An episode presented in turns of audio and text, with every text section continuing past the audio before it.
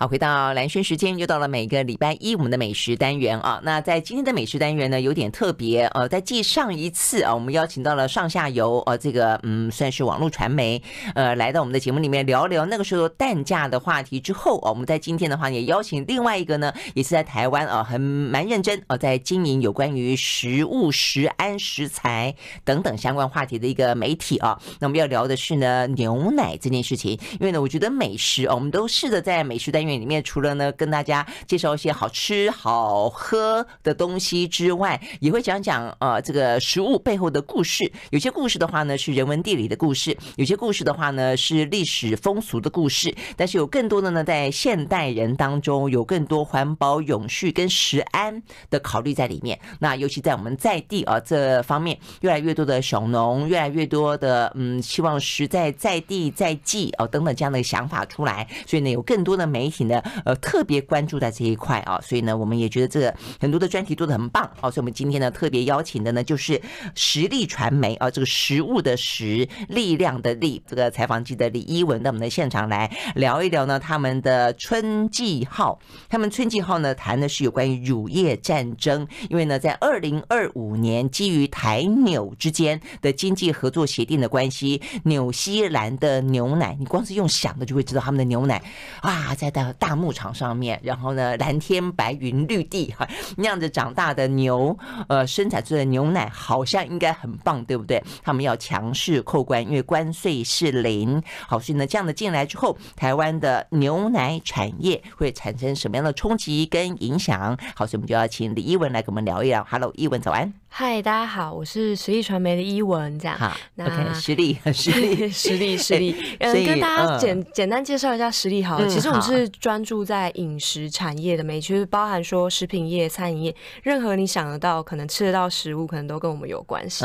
那其实我们也。非常关注，就像刚刚主持人提到说，像牛乳接下来可能会有一些关税的问题，这种比较时下议题型的，其实我们也都很关注。然后再就是产业类型的，叫包含说这次的春季号，其实除了以二零二五年的台纽经济合作协定来做切点以外，其实我们。介绍了整个台湾牛乳产业跟国外有什么不一样？嗯，台湾的牛奶有什么优势？那假设大举牛牛，应该说就是牛牛入侵，牛牛入侵的话，那台湾的牛应该要怎么办嘞？那谁又会受到比较大的冲击？这样子？对啊，对，我觉得还蛮棒的哦。所以我刚刚还在跟一文聊，就是说他们大部分当然在网络媒体当中都会有很多跟这些呃，你们也会有一些吃喝玩乐的介绍，跟餐饮的介绍，文化背景的也有，也有。餐饮的也有，那我们也蛮关注，比如说有一些呃产业里面比较精英精兵很厉害的人，然后他们可能怎么去做品牌策略或是什么，其实基本上就是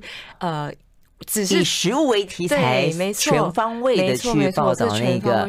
OK，好，但是呢，呃，每一季每一季你们会有纸本，对，对不对？那我看到的这个就是纸本，对对对，因为他们寄来，我看这个纸本，我觉得做的非常的扎实，而且呢，整个纸本里面就在套探讨有关于台湾的牛奶。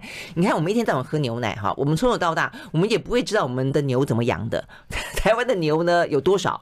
然后台湾的牛呢有什么样竞争力？台湾的牛奶呢有多贵？呃，台湾的牛奶呢跟其他的国家的牛奶比起来，呃，价格不同，风味不同，营养成分是不是也不同之类的？那现在又那么多流行什么呃燕麦奶、豆奶、什么奶 啊，植物奶一大堆奶，嗯，到底有什么样差别？然后呢，一般的鲜奶里面有没有调味？哦，这是我一直很好奇的地方。过去也曾经有讲过，说台湾的牛奶之所以那么喝起来香醇，不同的品牌之间有不同的秘方，这秘方里面是不是有调进奶粉？这也一度成为争议话题哦，所以这些话题都在这一期哈，我看到的这个。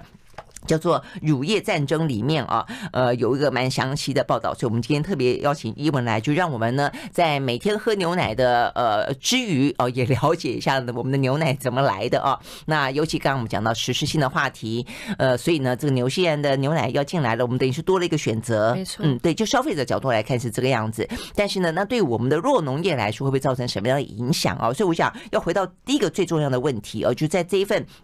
春季刊里面呢有一个地图，这个地图呢一看了以后呢会让你触目惊心，那就是台湾的牛奶价钱在全球比起来是放在一个什么样的位置呢？答案是台湾的鲜奶世界第一贵，哎，真的很贵耶！你说。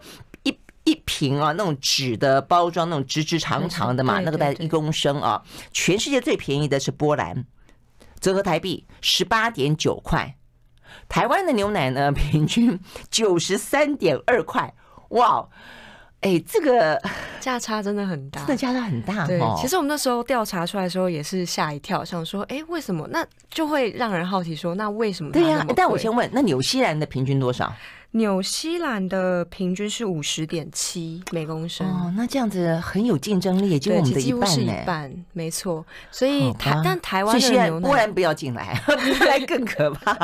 不过台湾牛奶还是有优势。好，所以我们就要聊，那为什么那么贵？那优势在哪里？好，呃，为什么会这么贵？其实我们回到整个刚刚主持人提到说，我们想纽西兰养牛的画面，就是哎大牧草啊，然后牛幸福快乐啊，到处奔跑，爱吃草就吃草，数。无尽的牧草把肺可以吃，打滚啊，对 对对，然后晒晒太阳这样。那我们镜头拉回台湾，台湾的养牛的呃第一线是怎么样？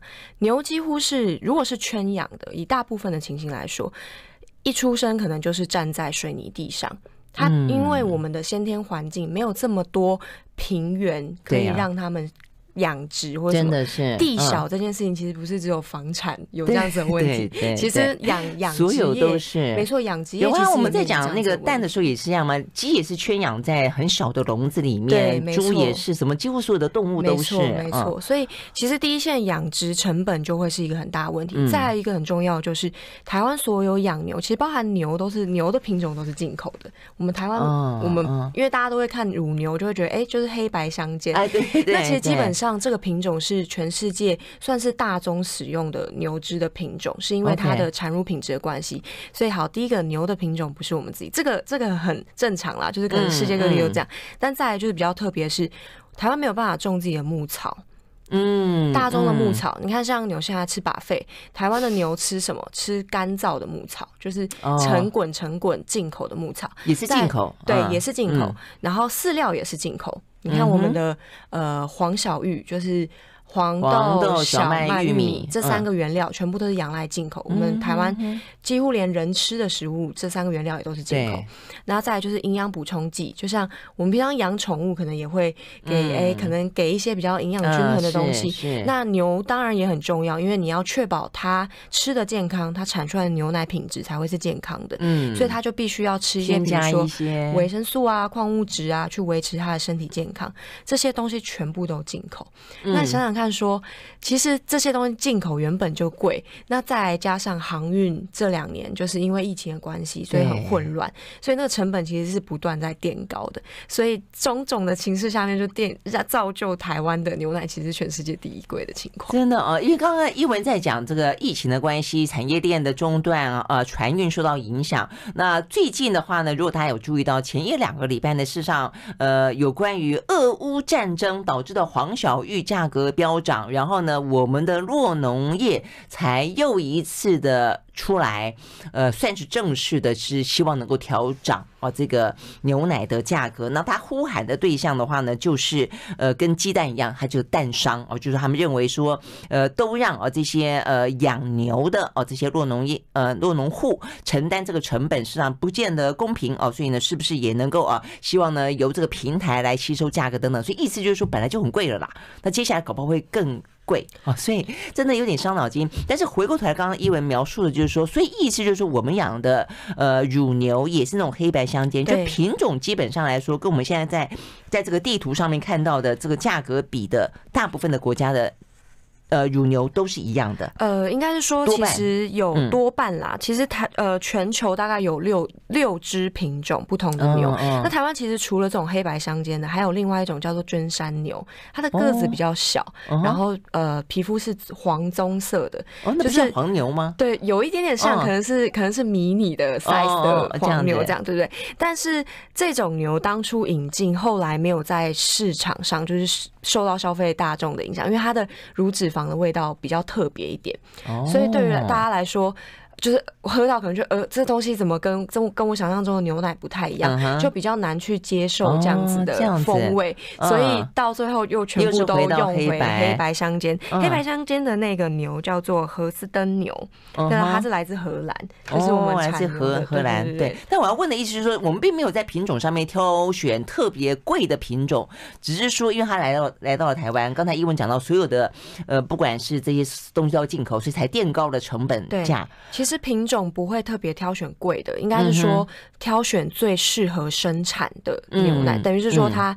可能比较适合养殖环境，或者是说它生出来的牛奶品质比较稳定。那其实育种技术在养殖业其实也是一个蛮重要的一个技术。可以，其实可以举个例子，是说，嗯、呃。大家都会想到说台湾很难发展乳业，但是其实我们访问非常多学者，然后包含看非常多可能国外的媒体报道都有提到，有一个很特别的国家是土耳其。土耳其是沙漠型国家，但是其实我们去看它的农业发展非常厉害，它是用农科技的方式，比如说他们的牛只品种，它就是培育出耐热的品种，就是同样都是黑白相间的牛，但是它的牛就比较耐热。那在沙漠型气候之下，它耐热，它还是是可以正常的产乳，嗯，那像这样子的育种品质就会是适合当地的，但台湾目前没有呃发展出这样子的。品种的牛，或者是说，就是透过育种技术，可以好像抗湿，然后抗热，因为台湾又潮湿又热，不是只有热的问题而已。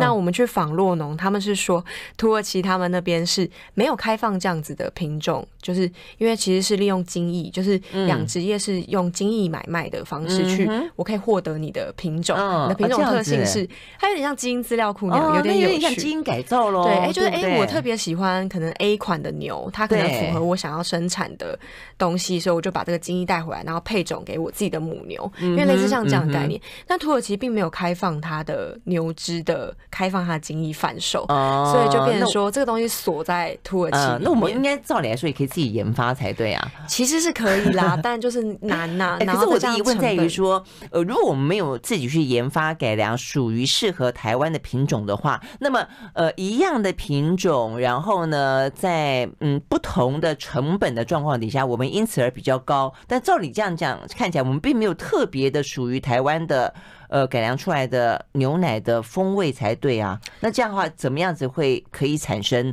更好的竞争？如果说其他的牛奶开始扣关而来的话，其实这件事情更有趣，就是 大家可能会觉得说，哎，那。呃，纽西兰的牛也是黑白牛，台湾的牛也是黑白牛。对啊，那为什么我们会说我们的风味很好？为什么会吃起来不一样？其实有两个关键点，第一个是，哎，等下我要先问，真的不一样吗？你喝过吗？真的不一样，因为其实以前我到国外就是拜访家人的时候，喝那牛奶也是觉得说，那这什么？这是就是什么是水？这样怎么喝起来跟台湾的完全不一样？那后来这么的淡啊？对对对，有机会去呃访问，就是做这个题目的时候，其实我就私心有问了学者这个问题，他就说，其实你从养殖端来看，我们刚刚讲的纽西兰吃。的草是 buffet，它吃的是生鲜的草，生鲜草它水含量就会比较高，哦，所以等于说它摄取进去的水分就会比较多。嗯、那呃，台湾的牛都吃干草，那甘草水分含量当然低，所以这是第一层，它在养殖端可能它吃的东西不一样，就会造就它生产的奶的品质不一样，这是第一个。第二个就是说，台湾牛奶为什么特别好喝？应该说台湾人习惯了，就是台湾人嘴巴比较、嗯、比较比较挑嘛，就会觉得说，哎、欸，不是台湾牛奶，我们我们不喜欢喝，因为国外奶就像水一样。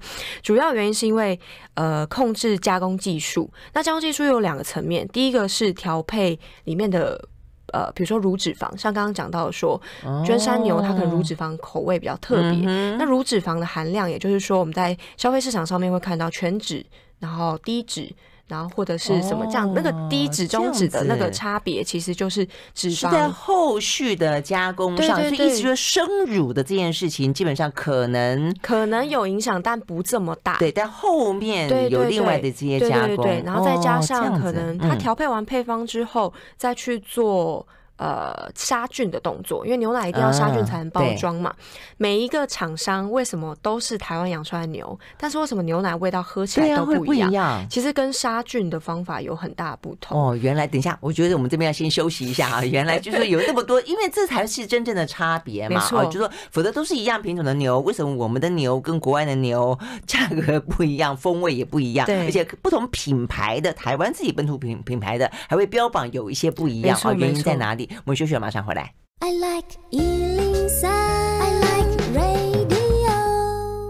好，回到蓝轩时间，继续和现场邀请到的实力传媒啊，它是一个呢专门针对一些呃食物有关的呃产业也好，或者说一些呃消费者端或等等的相关话题啊，这个进行报道的一个媒体。那我们今天邀请到的是他的记者啊，这个叫李一文，做了这一期呢春季号，谈的就有关于呢台湾的牛奶。好，那台湾的牛奶的话呢，本身第一个就是呃，我们做一个让大家理解啊，这个在喝的牛奶背后到底是一个什么样子的一个产制过程。那当然还有就这个商业的角度来看的话呢，接下来呃，牛现在牛奶要扣关，那扣关来的话呢，台湾的牛奶具有竞争力吗？就价格来看，当然很没有竞争力了啊，呃，真的这个价格差太多了。但是呢，就风味来看的话呢，显然的听起来似乎蛮有竞争力的啊。那什么样的原因酿就了台湾的牛奶它的风味独特？好，所以刚才一文特别提到说，第一个是因为呃吃的的干的牧草跟湿的牧草中间就有差别。那接下来的话呢，就是生乳之后有。其他的一些相关的后续的加工嘛，啊，对，那有哪些加工是我们台湾比较常做的？呃，比如说第一个就是调整乳脂肪含量，嗯，就比如说。呃，超市上面大家会选，有人爱喝全脂，有人爱喝低脂。对，其实脂肪就是香气的来源，不管任何食物都是。我们去吃东西，第一件事情都是会被香脂肪吸引。这是为什么？经过鸡排店，大家会觉得哦，好香哦，真的我受不了。其实那就是脂肪的魅力。那其实，在牛奶里面也是一样，就是牛奶的脂肪高低会影响风味的主要，它是主要的来源。那各大厂其实，在做。脂肪的配比其实也就会有所不同。嗯、那刚刚有提到一个比较特别，像绢山牛，它虽然不适合变成全部的呃牛奶本体，就是娟山牛乳本人，但是它可能会本 对本牛，但它可能脂肪含量比较丰富，嗯，所以它后来的应用就被拿来做在生产线上面的乳脂肪提供。哦、就是如果今天我因为我收乳，我一定会有一定的品质标准，你一定要达到我的六十分、七十分、八十分，我才能收进来。嗯，那收进来之后，我公司要。呃，调配出来一样的奶，因为你进来的奶，可想而知，喝喝起来一定不一样，就是生乳的品质一定是会有参差不齐。嗯、但我加工厂要怎么样透过调配配方跟杀菌的方式，哦、一致是不是？不然消费者今天喝跟明天喝喝起来味道不一样，就 A 牛、B 牛、C 牛就不一样。对，对这个牛本身自己今天、明天都会不太一样。没错，大家也会很困惑，就是说，哎、嗯，为什么为什么明明都是同一个牌子出来的，为什么会不一样？这样子，对对对。然后再来就是。杀菌的方式，嗯，其实我们这篇春季号里面也有直接干脆就帮大家展开说，呃，比如说好事多的牛奶为什么喝起来不一样？统一瑞穗牛奶喝起来为什么不一样？林凤营牛奶为什么喝起来不一样？嗯，其实每一家牛奶都是台湾牛，但喝起来不一样，主要就是靠今天提到两个方法，第一个是调控它里面的成分比，第二个就是杀菌的技术。杀菌会影响到风味啊？会，因为你看，嗯、呃，简单来讲，我们自己在家里煮饭好了，一道菜你加热的熟度这件事情，其实就会影响那道菜好不好吃。其实牛奶也是同样的概念啊，对对对。那杀菌技术其实还可以诞生很多其他产品，比如说保酒乳。保酒乳其实也是杀菌技术，它其实是同一个杀菌方法，但是它杀菌到一定的程度之后，它就可以达到常温保存的阶段。这就是为什么牛奶有冷藏跟常温的差别。对对对，所以其实主要技术还是控制在大厂怎么去做加工。OK，所以可以不这样讲，就保酒乳的话，因为它杀菌最彻底，所以它可以在常温的状况底下保存最久，但它相对来说风味就会减一点点。应该是说它杀菌的条件比较严格，它比生乳更严格，因为。等于是说，你要符合常温存放，它就必须要有办法稳定。我们在讲加工技术的时候，它终极目标都是追求食品要在安全稳定的状况下。所以今天牛奶为什么会告诉你说，你饮用完毕要赶快放回冰箱？因为冰箱才是它应该能够维持稳定的地方。但是保酒乳不需要，是因为它杀菌条件更严格，它把更多的呃可能会影响的物质，就是菌种，它就全部把它杀灭了，或者是说它杀灭程度很高，所以。让保酒乳有办法在常温的状态下面去保存。但是如果以营养成分来分析的话，呃，学者是我们采访到学者，其实有讲说，保酒乳跟鲜乳的营养价值其实并没有差到太多。在加热过程中，确实是会有不耐热的营养素会被破坏，但总体而言，其实是影响不大的，嗯、就是大家其实可以安心服用保酒乳是没有问题的。这样，嗯、那、嗯、而且相对来说又比较便宜，对，相对来说比较便宜。那你可能放在家里，可能就是放在那边囤在那边，也不用占冰箱空间。唯一的就是保酒乳，大家喝起来可能会觉得它有一个风味，就是它有一个跟牛奶不太一样。对，我觉得不太一样，因为小小时候都喝保酒乳嘛，哈，对不对？对对对。那有些学校到现在为止还是吗？学校我有脱离有点久了，所以我也不太确定。但呃，我知道的是。如果是学校，目前好像还是配鲜乳，应该是鲜乳居多，哦、就是可能觉得大家有一个、嗯、台湾有一个新鲜就是比较好的一个概念，嗯嗯、这个概念也没有错啦。但是我们还是要帮保酒乳平反一下，就是说 其实它的营养价值并没有比较低，就是但保酒乳，我觉得大家要注意的是说，保酒乳跟调味乳又不太一样，就是保酒乳是指说它生乳直接去加工，然后变得可以常温保存，调酒乳是它又加了比如说巧克力啊、嗯、草莓啊。然后加了。呃，什么水果口味啊，这种的，然后它可能加了其他添加物，嗯、这是另外一种类别。嗯、所以大家不要不要说，哎今天保酒乳听起来好像很健康，我就猛喝巧克力巧克力牛奶。其实其实不是这个意思啊，嗯、就是那其实是完全不同的分类。那、嗯、我们刚刚提到的那个风味的不同，嗯、主要也是因为加热过程中它那个梅纳反应的关系，嗯、所以让它有特殊的风味风味出来。OK 好，所以你刚刚讲说各个品牌的不同，或者说国内外的味道的不同，事实上最主要是一个成分，一个是杀菌。对，所以并没有过去大家有一些印象，或者曾经台湾有过一些争议性的话题，说它加了其他呃，就是不是那么天然的。因为你刚刚讲到说那个成分的调节，顶多是加入那种乳脂肪含量高的牛奶生乳，也没有别的什么牛什么奶粉啊，什么东西的掺杂嘛。所以现在这个是应该是说早些年确实是有牛奶里面添加奶粉，其实大家去网络上搜也都搜得到成分表这件事情。过去的牛奶确实是。会为了要调味，所以添加奶粉或者添加其他物质。但后来就是因为有这样子的争议，所以就立法明文规定说，你如果叫鲜乳，你就不能加任何这种就是阿里阿扎其他东西，嗯嗯嗯，你就必须要是牛奶。纯正的牛奶，你才能称之为鲜乳，这样它是有一定的规范条件的。嗯哼，OK OK，好，那最后一个问题我我我问的是，既然台湾的这个呃价格相对来说这么的高，然后我们也并不像是呃土耳其或者你们的报道里面也讲到，像是以色列，他们都会经过一些。呃，科技的方式去让自己，比方说，呃，泌乳量提高啦，或者说呢，呃，让它变得可以呃耐热啦等等的，去 balance 它本身价格高这件事情。那既然这样的话，为什么干脆都是进口？呃，是不是？应该是说牛奶是战略物资，这是这是一句很简单的话。但为什么会是战略物资？其实是说。每一个国家的政府其实都这样，他为了要确保人民的营养充足，因为那是你人民要健康，这是国本嘛。嗯、那牛奶其实，在各大国家都被列为是重要营养素，因为它蛋白质含量很高，那它还有其他矿物质、维生素等等，等于是说，嗯，你可以在比如说我们这样说，蛋、豆、鱼、肉，你都要你都要摄取。那牛奶有点像是其中一个角色，嗯、就是说我如果。在不同的食物之间权衡，我喝牛奶就可以获得的营养价值可以比较高的话，那我就必须要确保牛奶产业在台湾是有办法稳固的生产。这就是为什么牛奶产业很难，但我们还是要生，还是要。养自己的牛，生产自己的牛奶。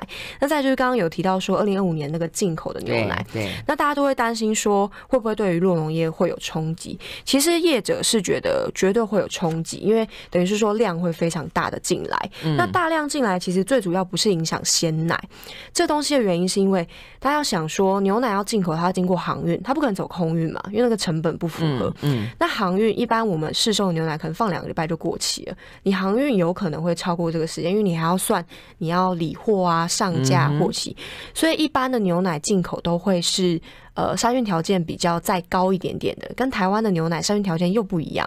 所以大家为什么去喝好事多的牛奶的时候会觉得好事多牛奶可以放那么久，然后喝起来风味也不太一样，有有一点点类似像这样子的，uh 对不对？uh. 学者是觉得说鲜乳是绝对有。呃台湾自己牛奶的竞争力。那大举入侵的牛奶就变成要取决于消费者买不买单这样子的牛奶。那再来就是用牛奶的地方，比如说手摇饮。咖啡的，对，我也在想，咖啡的用在一些小商店，用在一些你看不到牛奶本牛的地方，对对对对对对。然后在，因为等于是说用在应用上，或者料理上，没错，就是你用在可能比较大宗，还是会是停留在手摇饮跟咖啡连锁咖啡，也包含是超商或是呃连锁的咖啡通路，然后再加上台湾手摇饮这么多，对，其实可能比较流向的地方会是这里。再来就是烘焙业，比如说你用鲜奶很贵，它就可以用这些根本看不到的牛奶，你。放在面包里面，放在饼干里面，你根本就吃不出来。对，可它也是牛奶啊，它也是牛 奶，对对对对，它是外国牛奶。其实因为商人以成本成本结构来考量，确实是进口奶会是第一优先啦。对对对。所以这样子讲起来的话呢，也还是会对于洛农业产生冲击啊，因为它就是说它本身的产品鲜奶只是中间一种嘛，对对吧？还有很多本来的刚才讲保酒奶啦，其他的奶。那如果说是呃外国品牌进来之后，可能会取代它的话，所以对于酪农业来说可能会是一个蛮大的挑战。那我们休息会要要聊的是，这个挑战可能还是在二零二五年，对不对？嗯、没错。但眼前的挑战是，那国际的成本已经越来越垫高了。那现在呢，弱农业啊，这个在前两个礼拜我看到他们希望能够反映一下成本哦。我们休息再回来。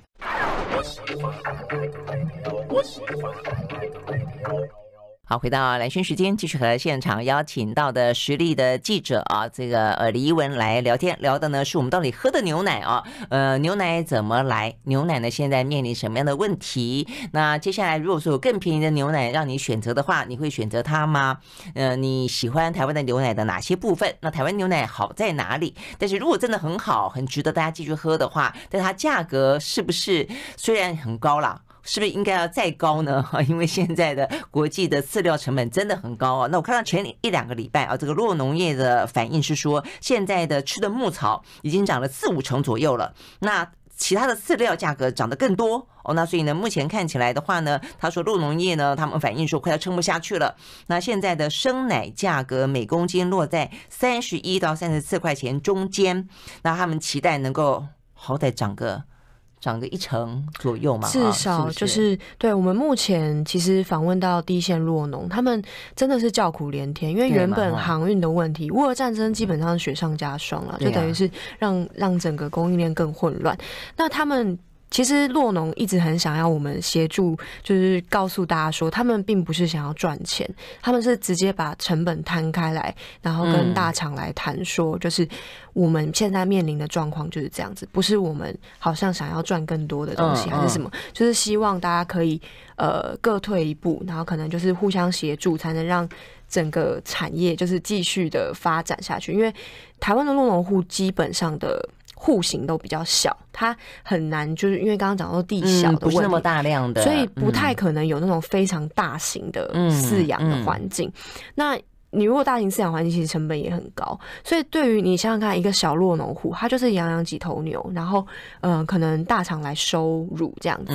那第一个是他话语权其实并没有这么这么的，是啊，是对，因为大家大厂就会觉得说，哎、欸，那我就我就买你，帮你卖啊，对，我帮你卖，你不应该就是在跟我要求单。嗯、但洛农觉得很苦，是因为不是他们要赚钱，是因为成本已经压得他们喘不过气。嗯嗯、那再加上就是说，呃，因为目前初步的协调生物收购价这个部分，他们。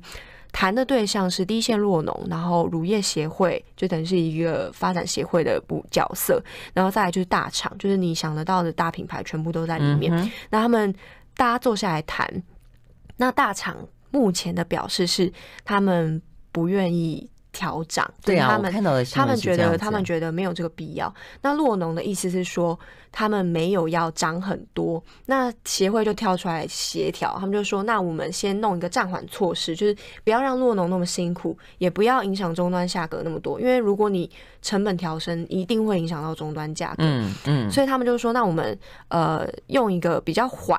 的政策来说，我退一步，你退一步，我们先涨一点点就好了。但是连这样子的协议状况下，大厂都不愿意接受，嗯、所以洛农就很气啊。就像上次蛋商跟蛋农，我记得后来讲到不太开心的时候，在过年前后，蛋商说：“要不然你自己卖嘛。”对，没错。可是这样子就真的有点意气用事、啊。对，我觉得有点意气用事。所以我觉得呃，显然的这些洛农呃，是对艺文他们的访问是还蛮诚实的，因为我看你们画了一个表，没错。你你就摊开来看，就到底目前我们平。平均九十三点几块钱的牛奶里面各自占了多少的比例？没错。那这边看起来，你们画了一个牛奶的样子啊。对，百分之三十五是生产成本，没错。百分之三十五是通路上架费哦。对，上架费坦白讲，我觉得蛮高的。嗯。那再来行销、运输跟加工成本百分之二十，最后利润是百分之十。对。哦，所以呢，其实生产成本，你说他们只有百分之三十五。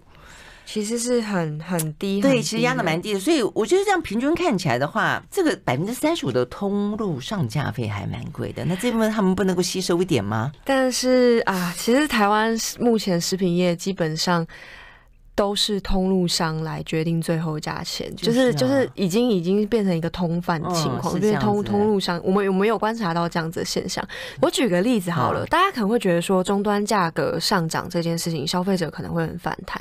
但如果我们站在冷藏货架上面，现在会看到一个很特别的现象：小农专区就是啊。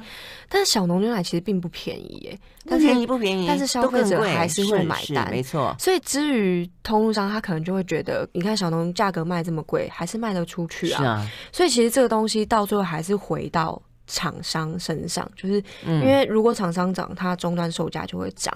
嗯。但我们访问学者，他们是觉得终端售价涨没有什么太大问题，因为等于是说没有人强迫你买嘛。那你看为什么小农牛奶还是可以卖得这么好？那就是因为消费者愿意去购买这样子的，不管是理念，或者是相信它品质更好，或者是相信它单一乳源，任何的理由。只要你有办法说服消费者，消费者就会愿意买单。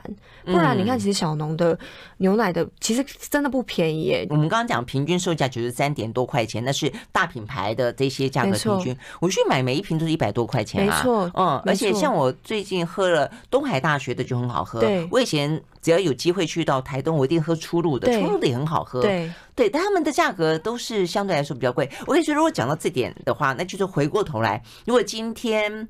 呃，通路跟你撂话说，要不然你就自己卖。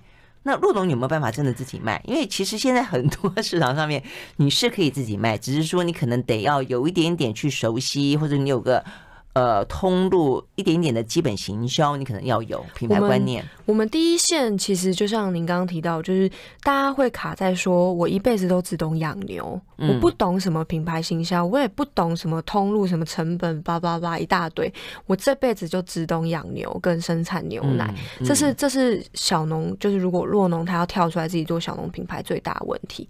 所以其实也有一些呃，比如说像台农，他们就跳出来帮小农代工，然后。去做鲜乳，因为你要小农自己去买那些加工设备不可能，你要他去盖一个厂房，去建设一个生产线也不可能。嗯、等于是说，他就是一个原料商，一个养殖户的角色。嗯、所以你说难，我觉得蛮难的，因为再加上现在小农市场竞争其实也蛮。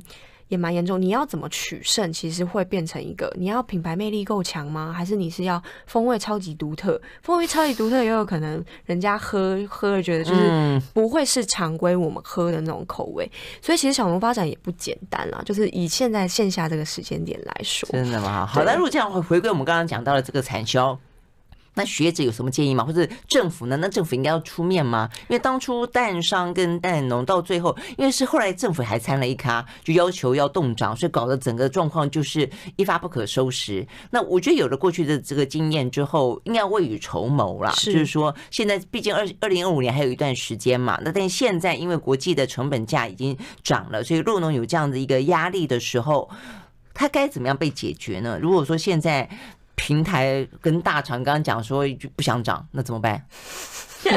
其实我们回归到台湾牛奶的优点这件事情啊，刚刚讲的，比如说风味这件事情是消费者买单的，嗯、但不可避免的是一定会有冲击，这件事情是没办法挡的，因为其实以商业逻辑刚刚分享，比如说烘焙业啊，或者是手摇饮业，嗯、他们以成本考量，他绝对会使用比较便宜的牛奶，这个是呃没有没有。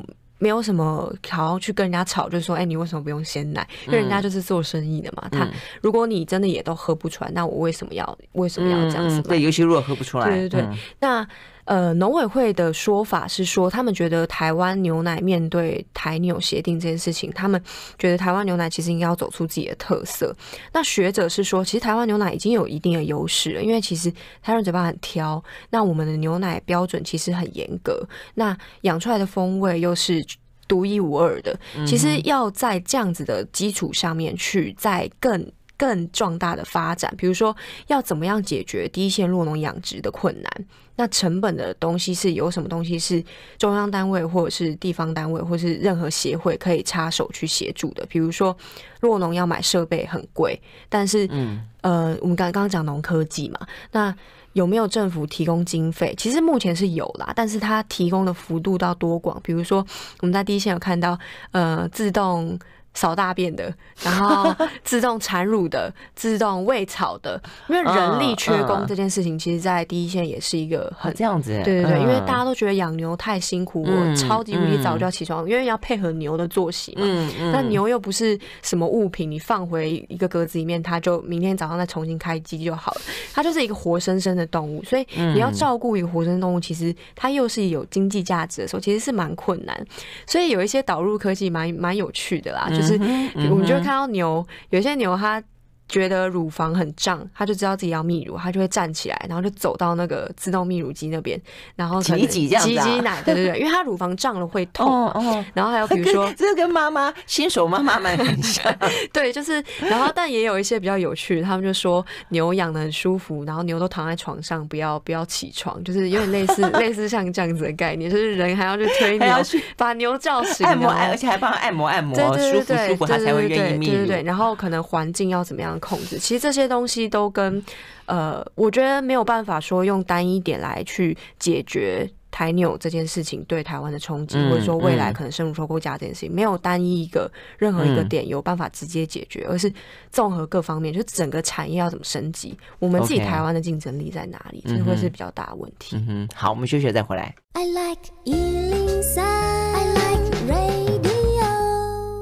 好，回到兰萱时间，继续和现场邀请到的实力记记者啊，这个李依文来聊天啊，聊的是牛奶啊这个相关的话题。所以，我们刚刚讲到说呢，好，我们会想办法找到呢那个牛呢赖床的影片呢，放在我们的粉丝页上面让大家看一看啊。所以，其实有如果有科技可以想办法节省人力，然后促进牛的呃泌乳的量跟值的话，当然就很好了啊，是一个可能可以努力的方向。但现在的话，挑战真的很多，除了我们刚刚讲到的是国外的呃。这些呃品牌要进来之外，现在大家呃对于牛奶呃说对于奶呃这个的选择也越来越多元，像现在很流行植物奶，呃什么燕麦奶啊什么奶，那一方面可能觉得标榜健康吧，二方面可能什么呃肤质无肤质哦等等的概念。总而言之，真的是呃我看大家的选择真的是越来越多，这应该对于牛奶也会造成一些影响吧。而且但是问题在于说，大家知道吗？燕麦奶其实不是奶。所以如果说，哎，你说我不要喝牛奶，我只是因为肤食的关系，我以为我喝了燕麦奶可以补足牛奶的营养成分，no，不是的啊。所以我觉得这个也蛮有意思的。是，其实我们现在大家都看到，就是喊到很多植物奶，不管是国产的品牌或者是进口品牌，其实有非常多类似的。但大家在喊燕麦奶，我觉得可以回头去想一件事情，其实豆浆也是一种植物奶，为什么？但为什么？燕麦奶进来，然后大家就为之疯狂。那我们其实有直接去访问学者，就请他讲，比如说比较实际层面的，就大家在乎的营养层面，他就直接讲说，动物奶的营养价值是植物奶没有办法取代的。你如果真的要喝植物奶，建议喝豆浆，因为其实就像您刚刚提到，其实植物奶并不是奶，奶只是让大众比较容易去认识这个产品的一个名词而已。对，其实植物奶基本上就是跟豆浆的概念一样，如果叫燕麦水，你可能不会想喝。对，你如果叫燕麦水，应该是销销量可能会很差。对对对对，但我们访问，比如说像比较大的品牌，比如说像爱之味，他们都自己定位，都知道说。它不是它创造燕麦奶这个品牌，或者是呃，不管是咖啡用或者直接饮用，它不是要拿来做取代，它没有要取代牛奶，它只是多一个选择而已。但是目前普遍消费者大众好像都觉得说植物奶完全可以取代牛奶，但其实这个观念是有点需要被导正的。对对对对，而且我我会看你这样讲才更清楚知道，就是因为牛奶本身的话，它会含有动物蛋白质，没错，有些钙质。对。那如果是豆浆、豆奶的话呢，它可能就是植物性蛋白质，对，没错。对不对？但是燕麦是什么呢？燕麦是碳水化合物，燕麦居多是碳水化合物，对不对？哈，所以你喝进什么，你要自己知道。其实。大家还是要了解一下自己喝的东西到底是什么，不是不是喝风潮啦，应该这样讲。真的，嗯，OK，好，所以呢，选择虽然非常多哦，但是呢，呃，对于台湾的呃这个酪农业牛奶来说，当然好处就是消费者的选择越来越多，不管是种类还是国外的品牌进来，呃，但是呢，对我们的呃酪农产业来说的话呢，当然也就是挑战很多。嗯，希望它是越来越好喽，对不对？那这个对大家来说，呃，你选择越来越多之后，哦，到底你自己喜欢什么？背后到底这个整个状况是什么？我们也希望在今天呢，可以提供你做了解。好，非常谢谢李一文到我们的现场来喽，谢谢，谢谢，谢谢，拜拜。I like